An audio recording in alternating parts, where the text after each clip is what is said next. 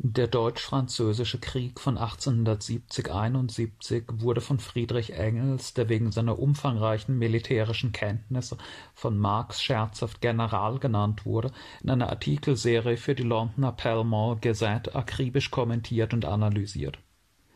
Diese Artikelreihe ist besonders durch ihre Unmittelbarkeit als historisches Zeugnis interessant der Verlauf des Krieges wird nicht aus der Perspektive des späteren Historikers rekonstruiert, der seinen Ausgang bereits kennt und dessen Analyse seiner frühen Phase davon beeinflusst wird, sondern aus der Perspektive des zeitgenössischen interessierten Beobachters, der nur stückchenweise neue Informationen bekommt und sich darauf seinen Reim zu machen versucht, was Engels erstaunlich gut gelingt seine Analysen der militärischen Entwicklung waren so gut, dass eine ganze Reihe anderer britischer Zeitungen sie abgeschrieben und kurioserweise sogar nach dem Krieg vom deutschen Generalstab in einer offiziellen Geschichte des Krieges kopiert wurden, der nicht wusste, dass Engels der Autor der anonym erschienenen Artikel war und sie den Mitbegründer des Marxismus plagiierten Zumindest in den ersten Wochen des Krieges waren Engels Prognosen fast durchweg richtig und prognostizierte er beispielsweise die Schlacht von Sedan und ihren Ausgang anhand der bisherigen Truppenbewegungen acht Tage vorher korrekt. In der Endphase des Krieges allerdings gingen seine Sympathien etwas mit seiner Urteilskraft durch und stellte er ganz unrealistische Erwägungen darüber an, wie Frankreich den Krieg doch noch gewinnen könne, schätzte auch die deutschen Verluste viel zu hoch ein der Deutsch-Französische Krieg, der in der patriotischen Jubelgeschichtsschreibung des Kaiserreiches in epischer Breite besungen wurde, wird, wohl gerade als Reaktion darauf, nach 1945 im Schulgeschichtsunterricht in der Regel nur noch ganz summarisch behandelt, insbesondere sein militärischer Verlauf höchstens ganz grob skizziert. Es ist wahrscheinlich derjenige große Krieg im Europa der letzten 200 Jahre, dessen tatsächlicher Verlauf heute am wenigsten bekannt ist Erst kam Sedan, dann die Reichsgründung, dann die Pariser Kommune ist noch einigermaßen geläufig, aber den detaillierteren militärischen Ablauf könnte auch in der historisch Interessierten kaum noch jemand nachzeichnen. Es kann deswegen nicht schaden, den Kriegsverlauf, wie er sich in Engels Artikeln so anschaulich nachvollziehen lässt, einmal grob nachzuzeichnen.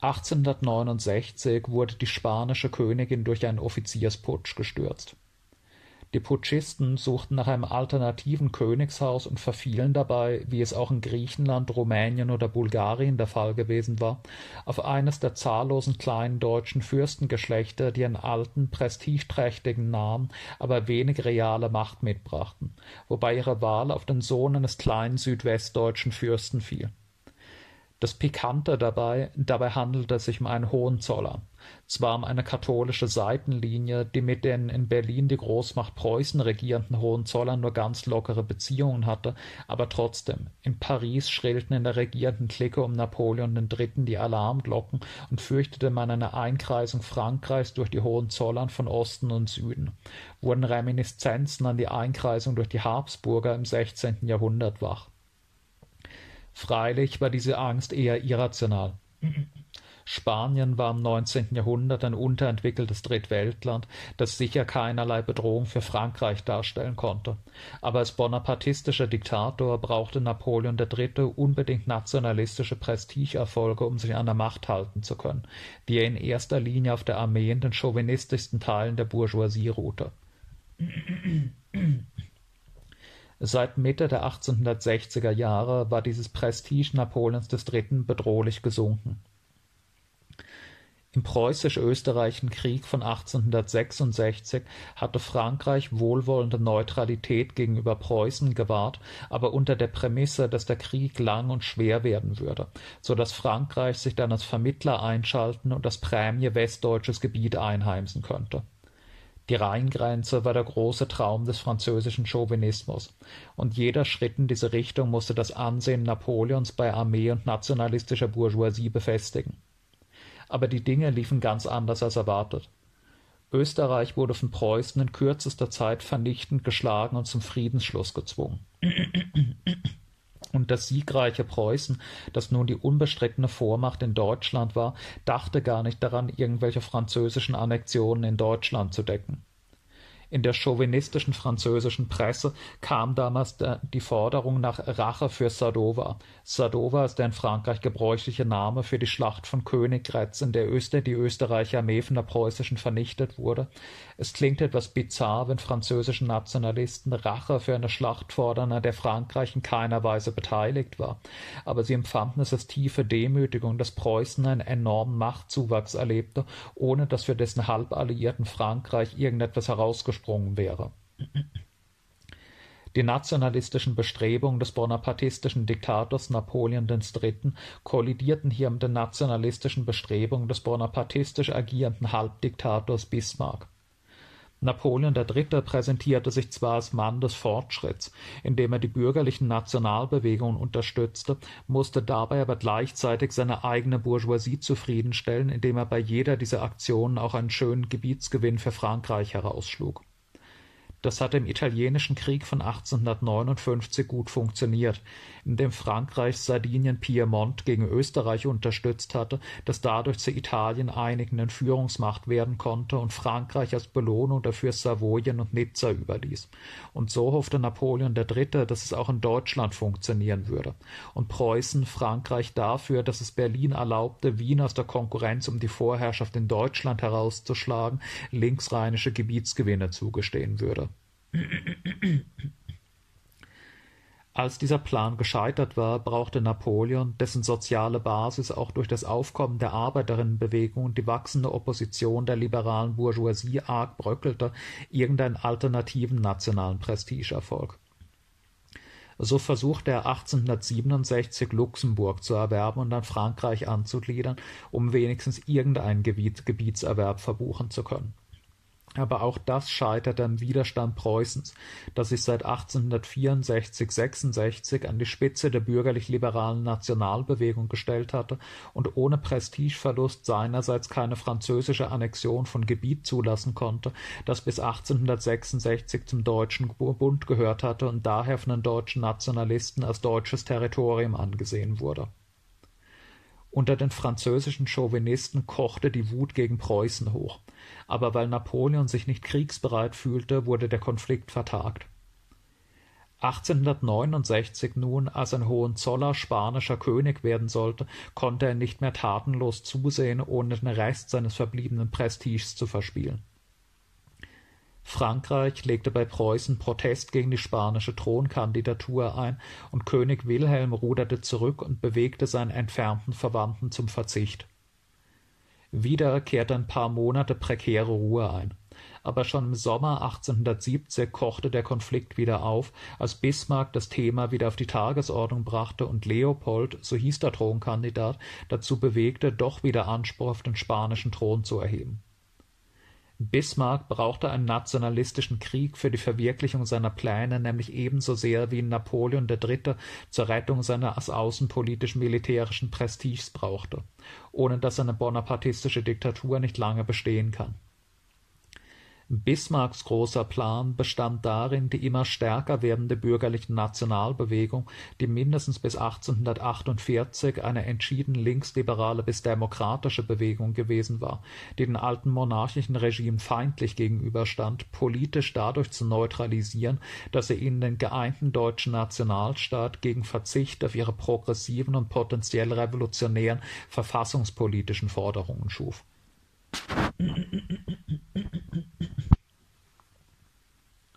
Preußen gibt der Bourgeoisie durch Waffengewalt den ökonomisch notwendig gewordenen großen Nationalstaat, dafür akzeptiert die Bourgeoisie den autoritären Charakter der politischen Führung dieses Nationalstaates und die fortbestehende Machtstellung der reaktionären preußischen Junkerklasse, der Bismarck selbst angehörte. So dachte Bismarck sich die Sache der bürgerliche Nationalismus wurde von Bismarck im Gegensatz zu den alten, noch in Kategorien der Metternich-Zeit denkenden Reaktionäre, die ihn hochgebracht hatten, wie den Brüdern Gerlach, als mächtige historische Bewegung erkannt, die man nicht einfach ersticken konnte. Es ging darum, diese historische Bewegung der monarchistischen Reaktion nutzbar zu machen und in eine Form zu bringen, die die Welt seiner eigenen Klasse, der der preußischen Junker, nicht gefährdete Der preußische Staat sollte sich nationalistisch und außenpolitisch revolutionär verhalten, um die nationalistische Bewegung zu vereinnahmen und ihr die potenziell innenpolitisch revolutionäre Spitze zu nehmen die erste dafür nötige Etappe, das Anzetteln eines Krieges mit Österreich, um die Hegemonie in Deutschland zu erlangen, war 1866 erfolgreich abgeschlossen, und seitdem krochen selbst früher aufrichtige demokratische Revolutionäre von 1848 zu Kreuze und unterstützten nun Bismarck, dessen Militärstaat ihnen zwar keine politische Freiheit, aber doch immerhin den Nationalstaat bringen könnte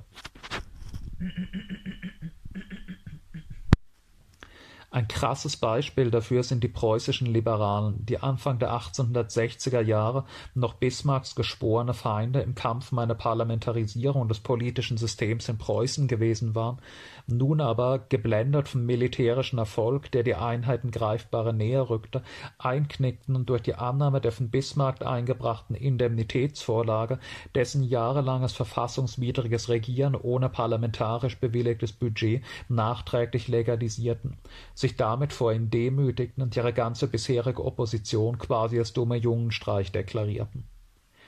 Aber um dieses Bündnis zwischen preußischem Staat und Nationalbewegung, das sich schon auf 1850 nach dem Scheitern der revolutionären Nationalstaatsgründung von unten angedeutet hatte, endgültig zu besiegeln, brauchte es einen Krieg, einen nationalen Einigungskrieg. Der Idealfall für einen solchen nationalen Einigungskrieg unter preußischer Führung wäre ein Krieg gegen Frankreich, das seit 1813 in Millionen Köpfen als der nationale Erbfeind eingewurzelt war, verstärkt durch die Rheinkrise von 1840, in dem Frankreich versucht hatte, das linksrheinische deutsche Gebiet zu annektieren ein erfolgreicher Krieg gegen Frankreich, noch dazu gegen einen neuen Napoleon, würde eine solche Welle patriotischer Begeisterung auslösen, dass Preußen auch die ihm bisher widerstrebenden süddeutschen Staaten zum Zusammenschluss in einen preußisch dominierten Nationalstaat würde bewegen können. Um zu verhindern, dass Preußen einem nach bürgerlicher Demokratie riechenden Deutschland aufging, sollte Deutschland in einem autoritären Großpreußen aufgehen zur Erreichung dieses Ziels, die Nationalbewegung zur Stabilisierung der zurückgebliebenen politisch-sozialen Struktur Preußens zu nutzen, kopierte Bismarck bonapartistische Herrschaftstechniken Napoleons III., so die meisterhafte Nutzung des von ihm bei den Wahlen zum Reichstag des Norddeutschen Bundes nach 1866 eingeführten allgemeinen Wahl, äh, allgemeine Wahlrecht gerade zur Stärkung seiner Autokratie gegen die liberale Opposition eine lange moralische Erörterung der Kriegsschuldfrage erübrigt sich darum. Sowohl Napoleon III. als auch Bismarck strebten diesen Krieg bewusst an, brauchten ihn beide aus innenpolitischen Gründen als Bismarck es mit der berühmten Emser Depesche im Juli 1870 schließlich geschafft hatte, Frankreich dazu zu bringen, den Krieg zu erklären, so dass Preußen als angegriffene Macht erschien, die sich nur verteidigte, herrschte beim nationalistischen Mob in Berlin dieselbe patriotische Begeisterung wie in Paris. Die Szenen erinnern durchaus an August 1914 und ebenso glauben die Patrioten beider Seiten, dass der Krieg ein kurzes, fröhliches Abenteuer werden würde wie positionierten sich Marx und Engels bei Ausbruch dieses Krieges? Wenn es in Engels und Marxens außenpolitischen Analysen von den 1850er Jahren an eine große Konstante gibt, dann ist es ihr glühender Hass erstens auf das zaristische Russland und zweitens auf Napoleon III., den Kaiser der Bankiers, Spekulanten und der chauvinistischen Kanaille. Den Charakter dieses Regimes hatte Marx schon in den 1850er Jahren in seiner meisterhaften Arbeit Der 18. Brumaire des Louis Bonaparte dargestellt. So war ihnen jeder Recht der Aussicht bot Badinguet, so der von Engels verwendete verächtliche Spottname für Napoleon III., Prügel zu verabreichen und durch die Beseitigung dieses Parodisten der französischen Revolution die politische und soziale Weiterentwicklung Frankreichs ermöglichte, in das sie immer noch die größten revolutionären Hoffnungen setzten im Italienischen Krieg von 1859, in dem, wie schon erwähnt, Frankreich Sardinien-Piemont gegen Österreich unterstützte, hatten Marx und Engels darum klar für Österreich Partei ergriffen und gehofft, dass ein verlorener Krieg in Italien das bonapartistische Regime einstürzen lassen könnte was ihn in eine heftige Auseinandersetzung mit Lassalle brachte, der argumentierte, es sei für Sozialisten verrückt, sich auf die Seite des, zurückgebliebenen neo-absolutistischen Habsburgerreiches zu stellen, ohne dessen Ausschaltung keine progressive Weiterentwicklung der deutschen Verhältnisse möglich sei. Auch 1870 hofften Marx und Engels zunächst auf einen deutschen Sieg über Frankreich, weil die Vernichtung Napoleons III. die Hauptsache sei, selbst wenn das durch Bismarcks Juncker-Regime geschehe.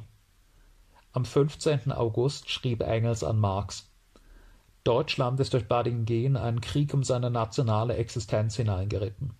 Unterliegt es gegen Badingen, so ist der Bonapartismus auf Jahre gefestigt und Deutschland auf Jahre, vielleicht auf Generationen kaputt. Von einer selbstständigen deutschen Arbeiterbewegung ist dann auch keine Rede mehr. Sieg Deutschland, so ist der französische Bonapartismus jedenfalls kaputt. Der ewige Krakeel wegen Herstellung der deutschen Einheit endlich beseitigt. Die deutschen Arbeiter können sich auf ganz anderem nationalen Maßstab als bisher organisieren und die französischen, was auch für eine Regierung dort folgen mag, werden sicher ein freieres Feld haben als unter dem Bonapartismus. Marx und Engels hofften auf die potenziell revolutionären Wirkungen einer französischen Niederlage, ohne sich dabei aber mit Bismarcks Preußen zu solidarisieren. Dieser Krieg war für sie ein Krieg zweier zynischer bonapartistischer Regime, wie Marx in einer am 7. August veröffentlichten Adresse der Internationalen schrieb.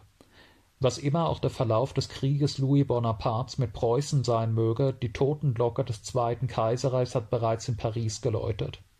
Es wird enden, wie es begonnen hat, mit einer Parodie.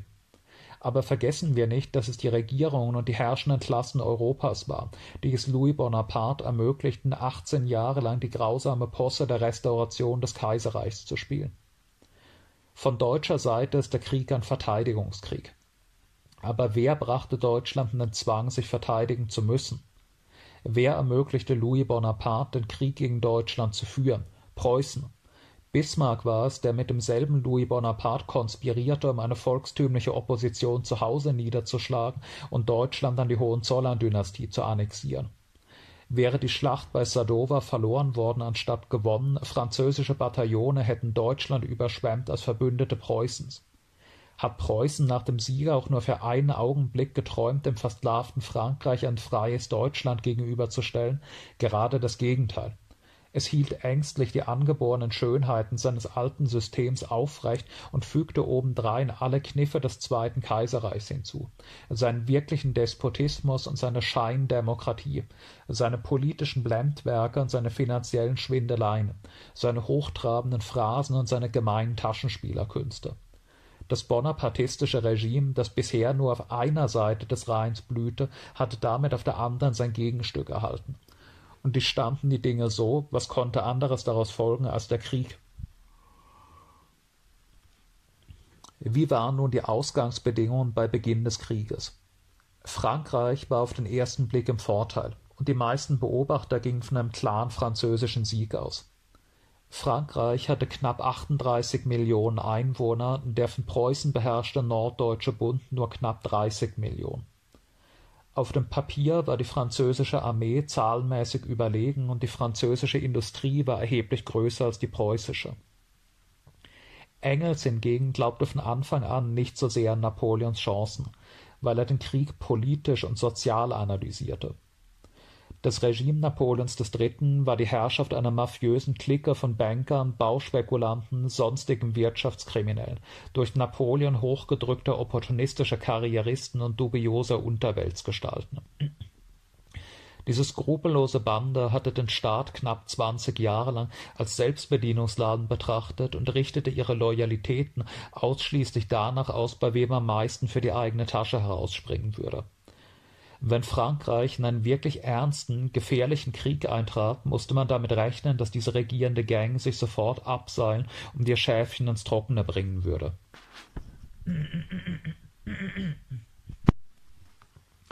Zudem war auch die militärische Organisation durch diese krasse Vetternwirtschaft sehr heruntergekommen.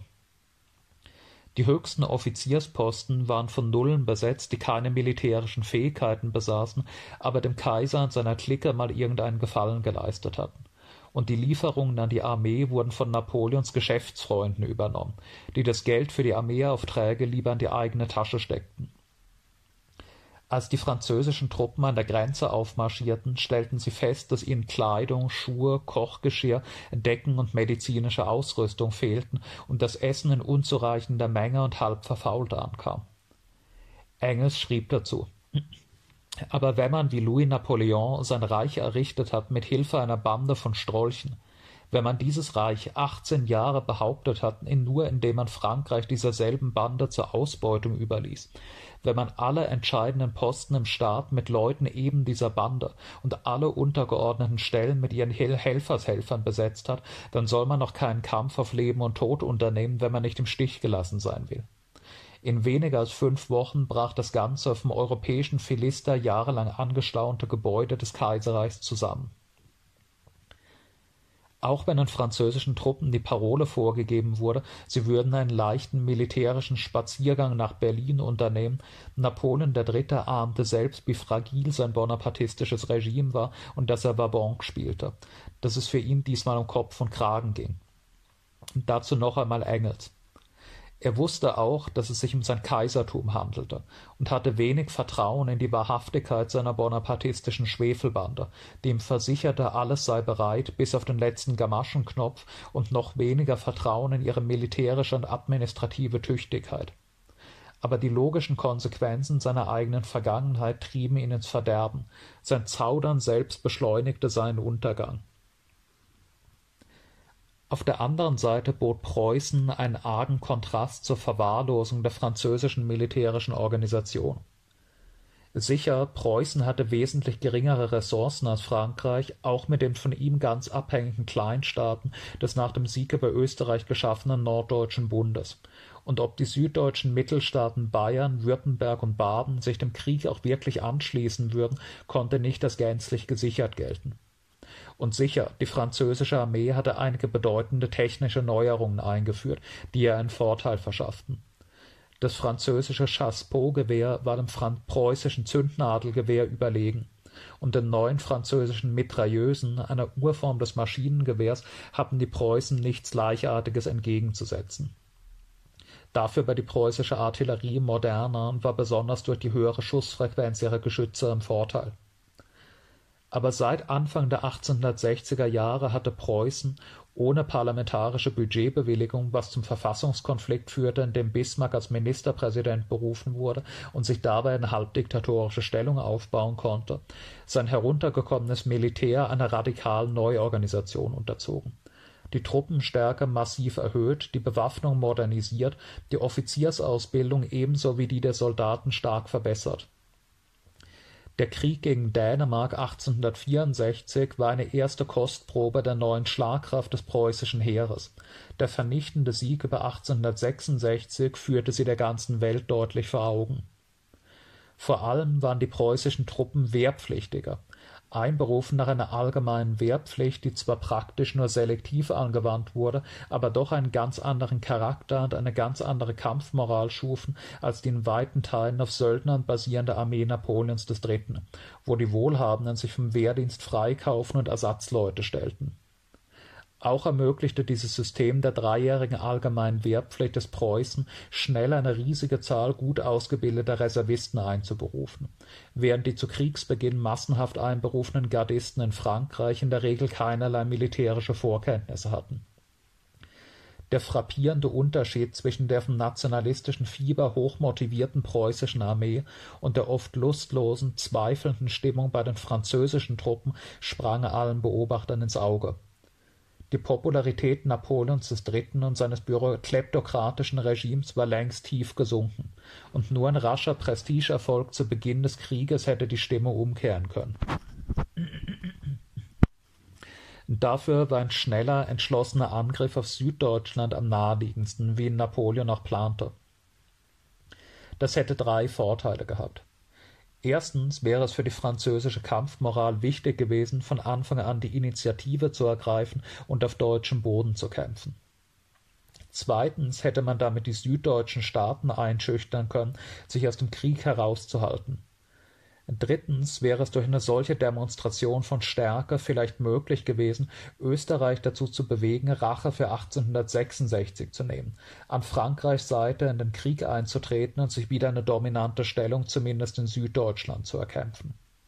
Was freilich eher unwahrscheinlich war. Nach der Lektion von 1866 hatte die österreichische Regierung begreiflicherweise kein besonderes Vertrauen mehr in die Fähigkeiten ihrer Armee.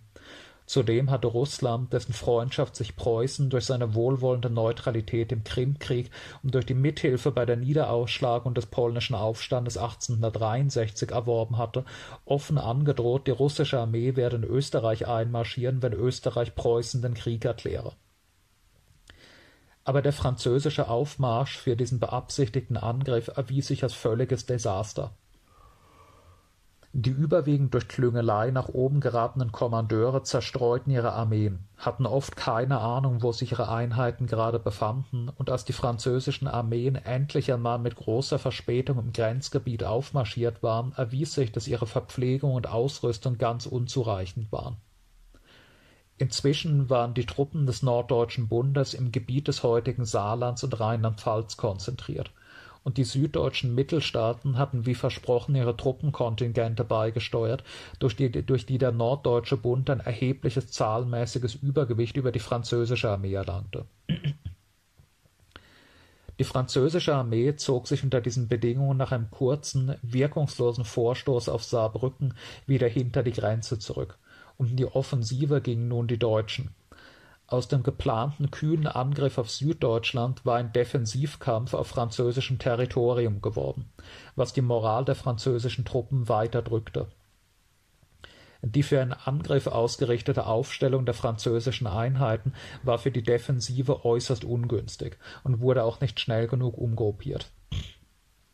Die deutschen Armeen marschierten nun ihrerseits in Frankreich ein und errangen am 4. August einen ersten Sieg in einem Gefecht bei Wissembourg. Die militärische Bedeutung dieses Gefechts war gering, aber sie setzte Napoleon unter Handlungsdruck. Ein französischer Sieg musste sofort her, um sein Ansehen wiederherzustellen. So schickte er seine Truppen überstürzt und unkoordiniert und in weit unterlegener Stärke los, um die Niederlagen bei Wörth und Spichern, um die Deutschen irgendwo zu schlagen, tappte dabei aber nur in die Falle der überlegenen strategischen Führung des preußischen Generalstabschefs Moltke. Am 6. August erlitten die Franzosen zwei Niederlagen bei Wörth und Spichern, und während die tausend Mann, die sie bei Wissembourg verloren hatten, zu verschmerzen waren, mussten sie am 6. August rund 25.000 Verluste an Gefallenen, Verwundeten, Gefangenen und Deserteuren hinnehmen unter dem Schock dieser Serie von Niederlagen geriet die Hauptmasse der französischen Armee in Unordnung und trat einen chaotischen Rückzug an, wobei am 16. August noch einmal bedeutende französische Einheiten bei Mars-la-Tour geschlagen wurden und zwei Tage später erneut in der Schlacht von Gravelotte. Dabei hatten sich die französischen Soldaten in all diesen Niederlagen überraschend gut geschlagen Überall waren die Franzosen durch die Inkompetenz ihrer Offiziere in eine Lage manövriert, in der sie in starker numerischer Überlegenheit kämpfen mussten, und trotzdem hatten die Deutschen höhere Verluste an Toten und Verwundeten erlitten, ohne dass das freilich die strategisch katastrophale Lage der französischen Armeen kompensieren konnte Marschall Bazaine, der Oberkommandierende der für die Invasion Süddeutschlands vorgesehenen französischen Rheinarmee, trat nun mit allen noch intakten Einheiten den Rückzug nach Metz an, einer der am stärksten befestigten Städte Europas. Am 20. August begann die Belagerung der 170.000 in Metz eingeschlossenen Franzosen durch die deutschen Truppen. Die erste Phase des Krieges war in einem Desaster für Frankreich zu Ende gegangen Hoffnung, in absehbarer Zeit wieder an die Offensive gehen zu können, gab es kaum noch, und militärisch wäre es für Napoleon nahegelegen, in Friedensverhandlungen einzutreten. Eine Niederlage hinzunehmen, das Handtuch zu werfen, wäre aber nicht möglich gewesen, ohne sich innenpolitisch endgültig den Boden zu entziehen, zumal der Krieg für die von ihren Siegen beflügelten Deutschen inzwischen einen anderen, aggressiveren, expansiven Charakter angenommen hatte Bisher hatten die Sympathien der europäischen Öffentlichkeit eher auf deutscher Seite gelegen. Der Krieg konnte, immerhin hatte Frankreich den Krieg erklärt, glaubhaft als französische Aggression betrachtet werden, gegen die Deutschland sich nur zur Wehr setzte. und selbst bei Marx und Engels Schriften dieser Tage merkt man die Genugtuung darüber, dass der Operettenkaiser des französischen Großkapitals endlich bekam, was er ihrer Meinung nach verdiente, und sei es auch durch Preußen. Nun aber zeichnete sich ab, dass Bismarck den einmal siegreich beendeten Krieg nicht nur zur Vereinigung von Norddeutschem Bund und süddeutschen Mittelstaaten nutzen würde, sondern vom geschlagenen Frankreich auch die beiden Provinzen Elsass und Lothringen annektieren wollte deren Bevölkerung sich längst als entschieden französisch betrachtete und keine Neigung hatte, deutsch zu werden, ohne dass es die preußische Führung sonderlich interessiert hätte. Aus dem Deutschen Einigungskrieg, den man mit Wohlwollen als Verteidigungskrieg interpretieren konnte, war ein deutscher Eroberungskrieg geworden. Marx und Engels protestierten Ende August gegen diese neue Zielsetzung des Krieges, die sowohl für die innerpolitische Entwicklung Deutschlands wie für die europäische Politik schwerwiegende Folgen haben musste, in folgenden Worten Die Militärkamarilla, Professorenschaft, Bürgerschaft und Wirtshauspolitik gibt vor, dies, die geplante Annexion Elsass-Lothringens, sei das Mittel, Deutschland auf ewig vor Krieg mit Frankreich zu schützen es ist umgekehrt das probateste Mittel, diesen Krieg in eine europäische Institution zu verwandeln. Es ist in der Tat das sicherste Mittel, den Militärdespotismus in dem verjüngten Deutschland zu verewigen als eine Notwendigkeit zur Behauptung eines westlichen Polens, des Elsass und Lothrings. Es ist das unfehlbarste Mittel, den kommenden Frieden in einen bloßen Waffenstillstand zu verwandeln, bis Frankreich soweit erholt ist, um das verlorene Terrain herauszuverlangen. Es ist das unfehlbarste Mittel, Deutschland und Frankreich durch wechselseitige Selbstzerfleischung zu ruinieren. Die Schufter und Narren, welche diese Garantien für den ewigen Frieden entdeckt haben, sollten doch aus der preußischen Geschichte wissen, aus Napoleons Pferdekur im Tilsiter Frieden, wie solche Gewaltmaßregeln zur Stillmachung eines lebensfähigen Volkes gerade das Gegenteil des beabsichtigten Zweckes bewirken. Und was ist Frankreich, selbst nach Verlust von Elsass und Lothringen, verglichen mit Preußen nach dem Tilsiter Frieden? Wenn der französische Chauvinismus, solange die altstaatlichen Verhältnisse dauerten, eine gewisse materielle Rechtfertigung hatte in der Tatsache, dass seit 1815 die Hauptstadt Paris und damit Frankreich nach wenigen verlorenen Schlachten preisgegeben war, welche neue Nahrung wird er nicht erst saugen, sobald die Grenze östlich an den Vogesen und nördlich an Metz liegt? Dass die Lothringer und Elsässer die Segnung deutscher Regierung wünschen, sagt selbst der Teutone nicht zu behaupten. Es ist das Prinzip des Pangermanismus und sicherer Grenzen, das proklamiert wird und das von östlicher Seite zu schönen Resultaten für Deutschland und Europa führen würde. Jedenfalls war eine mit der Abtretung von zwei Provinzen verbundene Kapitulation für keine französische Regierung hinnehmbar, die noch irgendwelche Möglichkeiten zur Fortsetzung des Krieges besaß, und erst recht nicht für Napoleon III., dessen Thron schon in allen Fugen krachte. Wie erwähnt, waren die Reste der Rheinarmee Marschall, Bazins in der Festung Metz eingeschlossen und wurden dort von den Deutschen belagert Napoleon beschloss nun, mit der noch unversehrten Armee Marschall MacMahons Paris zu verlassen und nach Osten zu marschieren, um die deutsche Belagerung von Metz zu durchbrechen, die Armee Bazins zu befreien, sich mit ihr zu vereinen und wieder in die Offensive zu gehen. In seinem Artikel in der Pall Mall Gazette vom 26. August wies Engels nach, dass die deutschen Armeen in so vorteilhafter Stellung seien, dass dieser Versuch nur in einer Katastrophe und dem Untergang der Armee MacMahons enden könne Militärisch sei dieser Schritt so verrückt, dass er nur aus politischem Zugzwang erklärt werden könne, sagt Engels. Der ganze Plan scheint so verworren, dass sein Entstehen nur aus politischen Notwendigkeiten erklärt werden kann. Es sieht eher aus wie ein coup de désespoir, Verzweiflungsstreich, als wie irgendetwas anderes. Er sieht aus, als ob irgendetwas getan, irgendetwas gewagt werden musste, bevor man Paris die wirkliche Lage verstehen lässt. Es ist nicht der Plan eines Soldaten, sondern der Plan eines politischen und militärischen Abenteurers von der Sorte, wie sich in den letzten neunzehn Jahren in Frankreich recht viele herumtrieben. Die Worte, die MacMahon gesagt haben soll, um diesen Entschluss zu rechtfertigen, stimmen vollständig damit überein. Was würde man sagen, wenn er nicht Bazaine zu Hilfe eilte? Ja, aber was würde man sagen, wenn er sich in eine noch schlechtere Lage brächte als Bazaine? Das ist das ganze Zweite Kaiserreich den Schein zu wahren, Niederlagen zu verstecken, das ist das Wichtigste. Napoleon setzte alles auf eine Karte und verlor. Und jetzt ist Marc Mahon wieder im Begriff Wabonk zu spielen, wo die Chancen 10 zu 1 gegen ihn sind. Je früher Frankreich von diesen Männern befreit wird, desto besser. Das ist seine einzige Hoffnung. Auf die Erfüllung dieser Hoffnung musste Engels nicht lange warten. Am 1. und 2. September wurde die Armee Marc Mahons von den Deutschen in der Schlacht von Sedan umschlossen und völlig vernichtet. Genauso wie Engels es in seinem Artikel prognostiziert hatte. Neben mehr als hunderttausend französischen Soldaten geriet auch Kaiser Napoleon III. in Gefangenschaft, wurde nach Deutschland gebracht und auf Schloss Wilhelmshöhe bei Kassel interniert, was ihn vermutlich davor bewahrte, in Paris gelyncht zu werden. Mit dieser Schlacht, deren Jahrestag im Deutschen Kaiserreich zum Nationalfeiertag erhoben wurde, schien der Krieg militärisch beendet. Frankreich besaß jetzt keine einsatzfähige Feldarmee mehr und die 170.000 in Metz eingeschlossenen Soldaten Bazins würden früher oder später kapitulieren müssen, nachdem keine Chance mehr bestand, sie von außen zu befreien. Die deutschen Armeen bereiteten sich auf den Marsch nach Paris vor, um den Krieg mit der Einnahme der Hauptstadt krönend abzuschließen. Aber so einfach sollte es nicht werden. Als die Nachricht von der Niederlage bei Sedan und der Gefangennahme Napoleons nach Paris gelangt war, brachen dort revolutionäre Unruhen unter den hauptstädtischen Massen aus, die nach der Proklamierung der Republik verlangten, die die alten Eliten nicht verweigern konnten, ohne einen Bürgerkrieg führen zu müssen.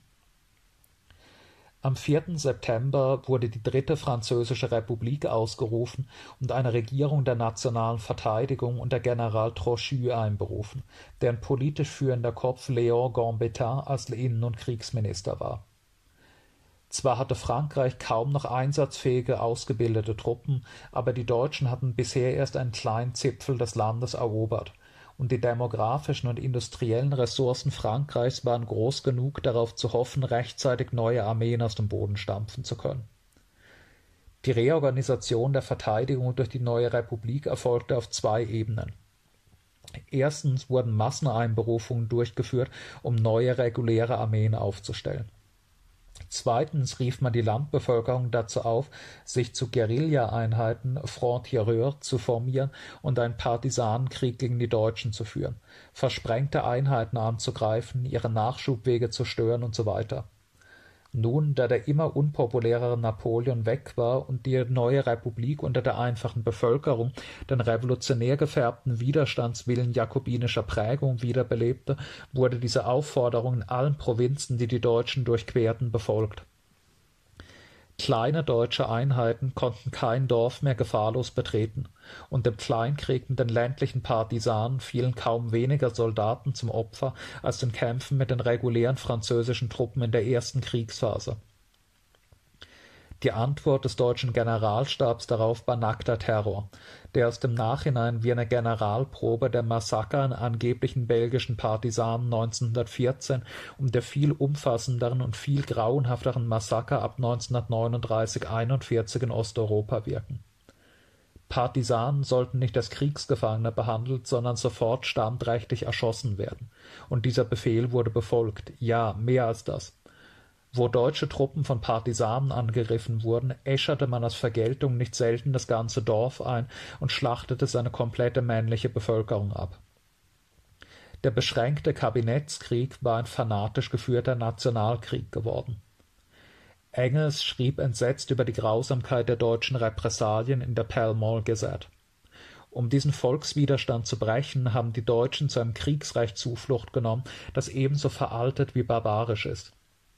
Sie handeln nach dem Prinzip, jede Stadt und jedes Dorf, wo ein oder mehrere Einwohner an der Verteidigung teilnehmen, auf deutsche Truppen feuern oder allgemein die Franzosen unterstützen, einzuäschern. Jeden Mann, der mit der Waffe in der Hand angetroffen wird und nach ihrer Meinung kein regulärer Soldat ist, auf der Stelle zu erschießen und dort, wo der Verdacht besteht, dass ein nennenswerter Bevölkerungsanteil einer Stadt sich solcher Vergehen schuldig gemacht hat, alle waffenfähigen Männer unverzüglich niederzumetzeln.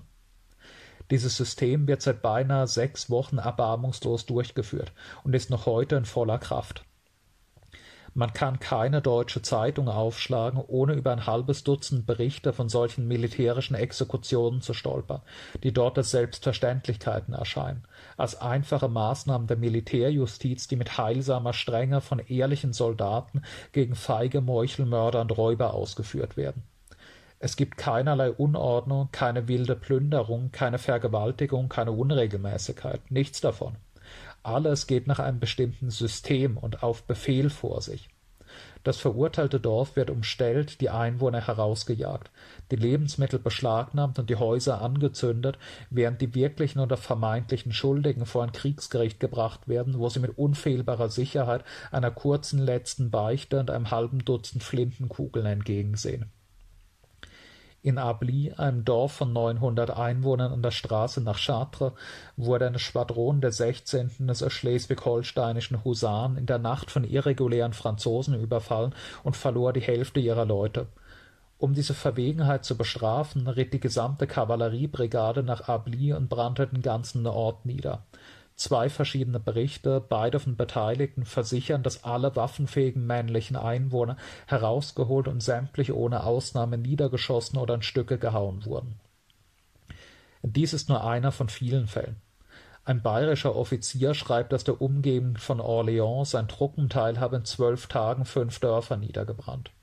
Es ist keine Übertreibung. Wo immer die deutschen fliegenden Kolonnen das Herz Frankreichs einmarschieren, ist ihr Weg allzu oft mit Feuer und Blut gezeichnet.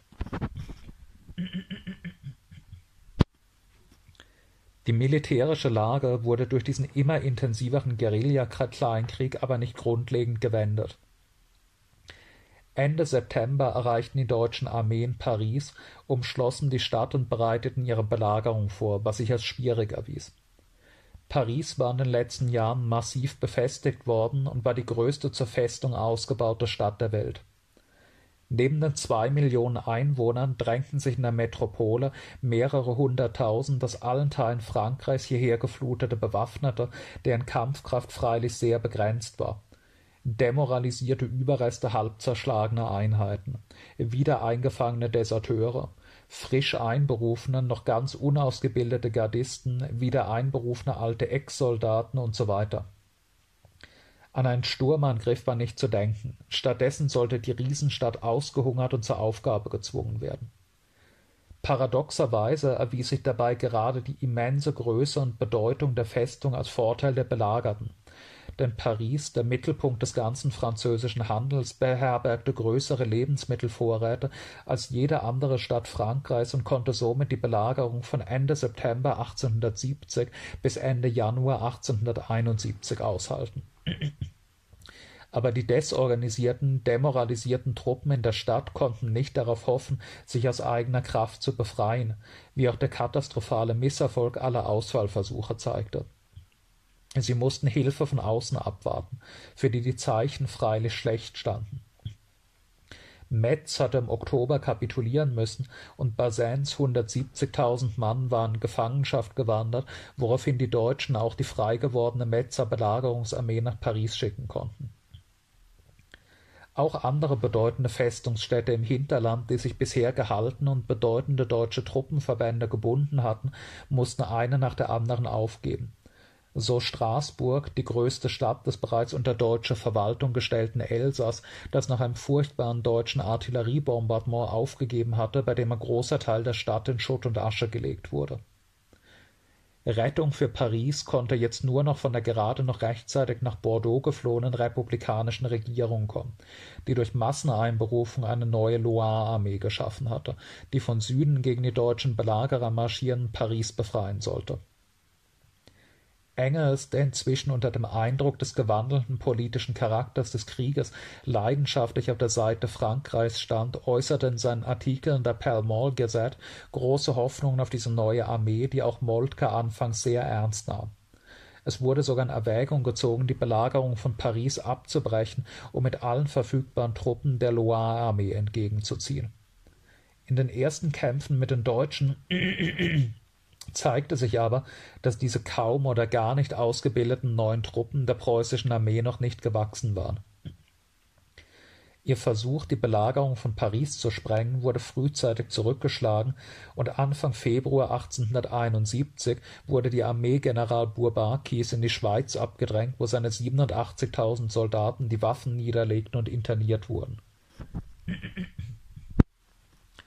Trotzdem und obwohl in Paris die Lebensmittel knapp wurden und das Brot rationiert werden musste, war die militärische Lage Frankreichs keineswegs aussichtslos.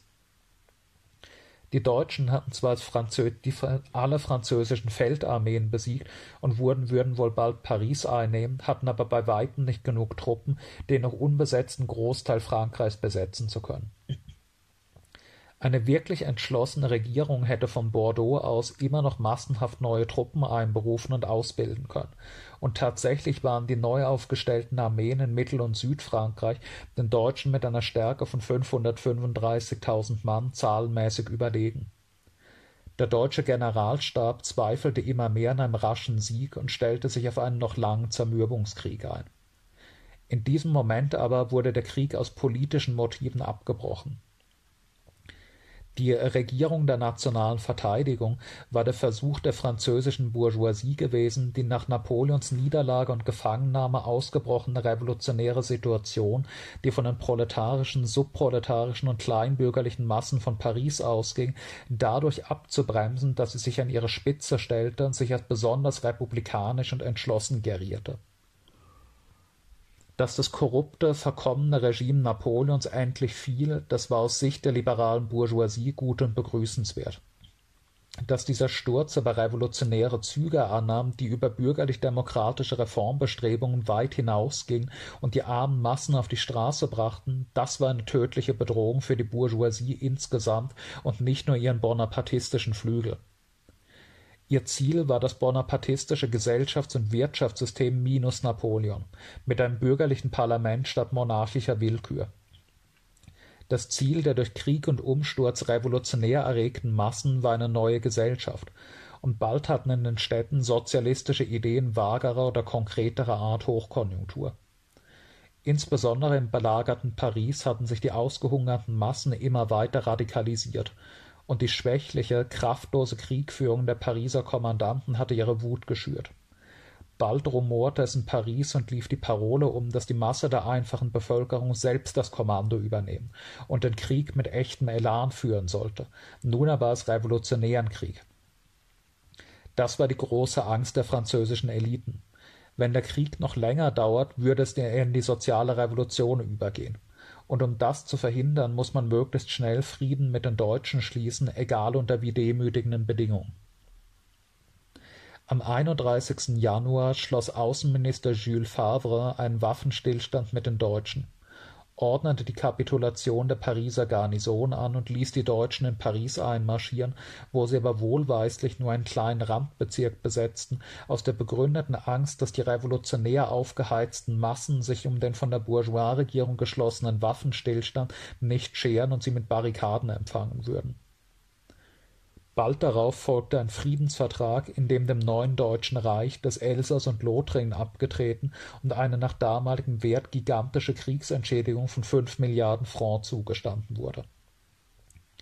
Auf deutscher Seite waren 135.000 Soldaten in diesem Krieg getötet oder verkrüppelt worden, auf französischer Seite 280.000 aber die drohende soziale Revolution, die durch diesen hastigen Friedensschluss abgewendet werden sollte, wurde nur etwas verzögert. Im März 1871 brach die Revolution in Paris aus und begann die heroische Geschichte der Pariser Kommune und ihrer grauenhaften Niederschlagung, als die siegreiche Bourgeoisie in ihrem Blutrausch zahlreiche Revolutionäre abschlachten ließ. Aber das ist eine eigene Geschichte. Eine Geschichte, die Marx glänzend im Bürgerkrieg in Frankreich erzählt. Und Deutschland?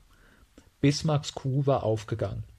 Die süddeutschen Staaten waren vom nationalistischen Taumel, den der Krieg gegen Frankreich ausgelöst hatte, mitgerissen worden und konnten sich der Nationalstaatsgründung nicht entziehen.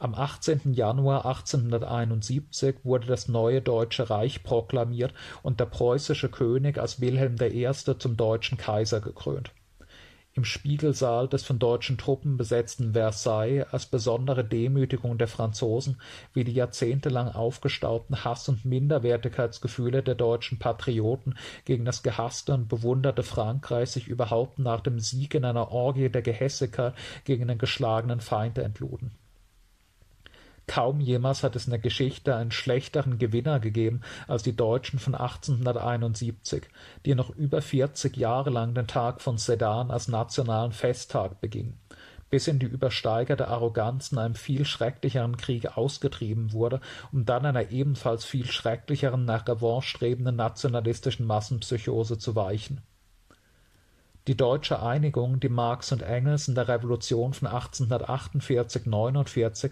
noch leidenschaftlich gewünscht hatten, war schließlich vollzogen, aber in der schlimmstmöglichen Form. Nicht als demokratische, progressive Bewegung von unten, sondern als Gewaltakt von oben. Nicht als einheitliche Republik, sondern als föderalistischer Fürstenbund nicht als bürgerlicher Rechtsstaat, der die Arena freimachen würde für den modernen Klassenkampf des Proletariats, sondern als von den preußischen Junkern dominierter autoritärer Polizeistaat die deutsche Bourgeoisie verlor, auf den Knien rutschend vor dem Waffenerfolg des Neudeutsch-Borussischen Reiches, endgültig den liberalen Oppositionsgeist, den sie 1848 49 und selbst noch im preußischen Verfassungsstreit Anfang der 1860er Jahre einigermaßen besessen hatte die autoritäre, nicht-revolutionäre Gründung des Nationalstaates schuf eine autoritäre, unterwürfige Bourgeoisie, die den Polizeiknüppel und Korporalsstock anbetete, die ja den Nationalstaat geschaffen hatten. Der Nationalismus der deutschen Bourgeoisie wurde noch gemeiner, niederträchtiger, gehässiger und würdeloser als der der Bourgeoisien anderer Großmächte. Ab den 1890er Jahren betete sie Bismarck als ihren nationalen Gott an Bismarck den urpreußischen Erzjunker, der dieser Bourgeoisie niemals anders als mit der zynischen Verachtung begegnet war, die sie im Nachhinein gesehen auch verdiente. Nicht in Einklang mit revolutionären Bewegungen in ganz Europa war ja neues Deutschland gegründet worden, wie es 1848 möglich schien, sondern als Folge eines Eroberungskrieges, der Frankreich zum Todfeind Deutschlands machte und die Konstellation des kommenden Weltkrieges schuf Engels analysierte schon 1871, dass der Ausgang dieses Krieges Frankreich an die Seite Russlands treiben und das neue Deutsche Reich in eine Lage bringen würde, die seiner inneren politischen Natur nach nur in einen Weltkrieg münden konnte. Der Preis für Bismarcks Reichsgründung von oben und durch die und die durch sie ermöglichte Fortexistenz einer verrotteten Gesellschaftsordnung wurde nicht nur um den Preis von knapp einer halben Million Toten und Verwundeten 1871 gelegt, sondern auch um den Preis, die Grundlagen eines neuen Krieges zu legen, mit dem kein vorheriger auch nur vergleichbar war. 1887 führte Engels diesen Gedanken weiter aus. Und endlich ist kein anderer Krieg für Preußen-Deutschland mehr möglich als ein Weltkrieg und zwar ein Weltkrieg von einer bisher nie geahnten Ausdehnung und Heftigkeit. Acht bis zehn Millionen Soldaten werden sich untereinander abwürgen und dabei ganz Europa so kahl fressen wie noch nie ein Heuschreckenschwarm. Die Verwüstung des Dreißigjährigen Krieges, zusammengedrängt in drei bis vier Jahre und über den ganzen Kontinent verbreitet. Hungersnot, Seuchen, allgemeine, durch akute Not hervorgerufene Verwilderung ihrer der Heere wie der Volksmassen, rettungslose Verwirrung unseres künstlichen Getriebs in Handel, Industrie und Kredit, endend im allgemeinen Bankrott, Zusammenbruch der alten Staaten und ihrer traditionellen Staatsweisheit, derart, dass die Kronen zu Dutzenden über das Straßenpflaster rollen und niemand sich findet, der sie aufhebt absolute Unmöglichkeit vorherzusehen, wie das alles enden und wer als Sieger aus dem Kampf hervorgehen wird. Nur ein Resultat absolut sicher, die allgemeine Erschöpfung, die Herstellung der Bedingungen des schließlichen Siegs der Arbeiterklasse. Und in der Tat, 1914 brach dieser Weltkrieg aus. Tatsächlich war ein Zwei-Fronten-Krieg Deutschlands gegen Russland und Frankreich, tatsächlich dauerte er die von Engels geschätzten vier Jahre, tatsächlich brachte er Verwüstungen wie kein Krieg seit dem Dreißigjährigen, tatsächlich rollten an seinem Ende die Kronen auf dem Straßenpflaster und tatsächlich brach die soziale Revolution des Proletariats aus, deren ansonsten unvermeidlicher Sieg nur durch die politische Degeneration und den Verrat ihrer politischen Spitze noch einmal verhindert wurde, was Engels nicht ahnen konnte und was er sich noch damals schon, was sich doch damals schon vorbereitete. Der Mann, der 1896, kurz nach Engels Tod, die Herausgabe seiner hinterlassenen Schriften über den Deutsch-Französischen Krieg betreute, hieß Eduard Bernstein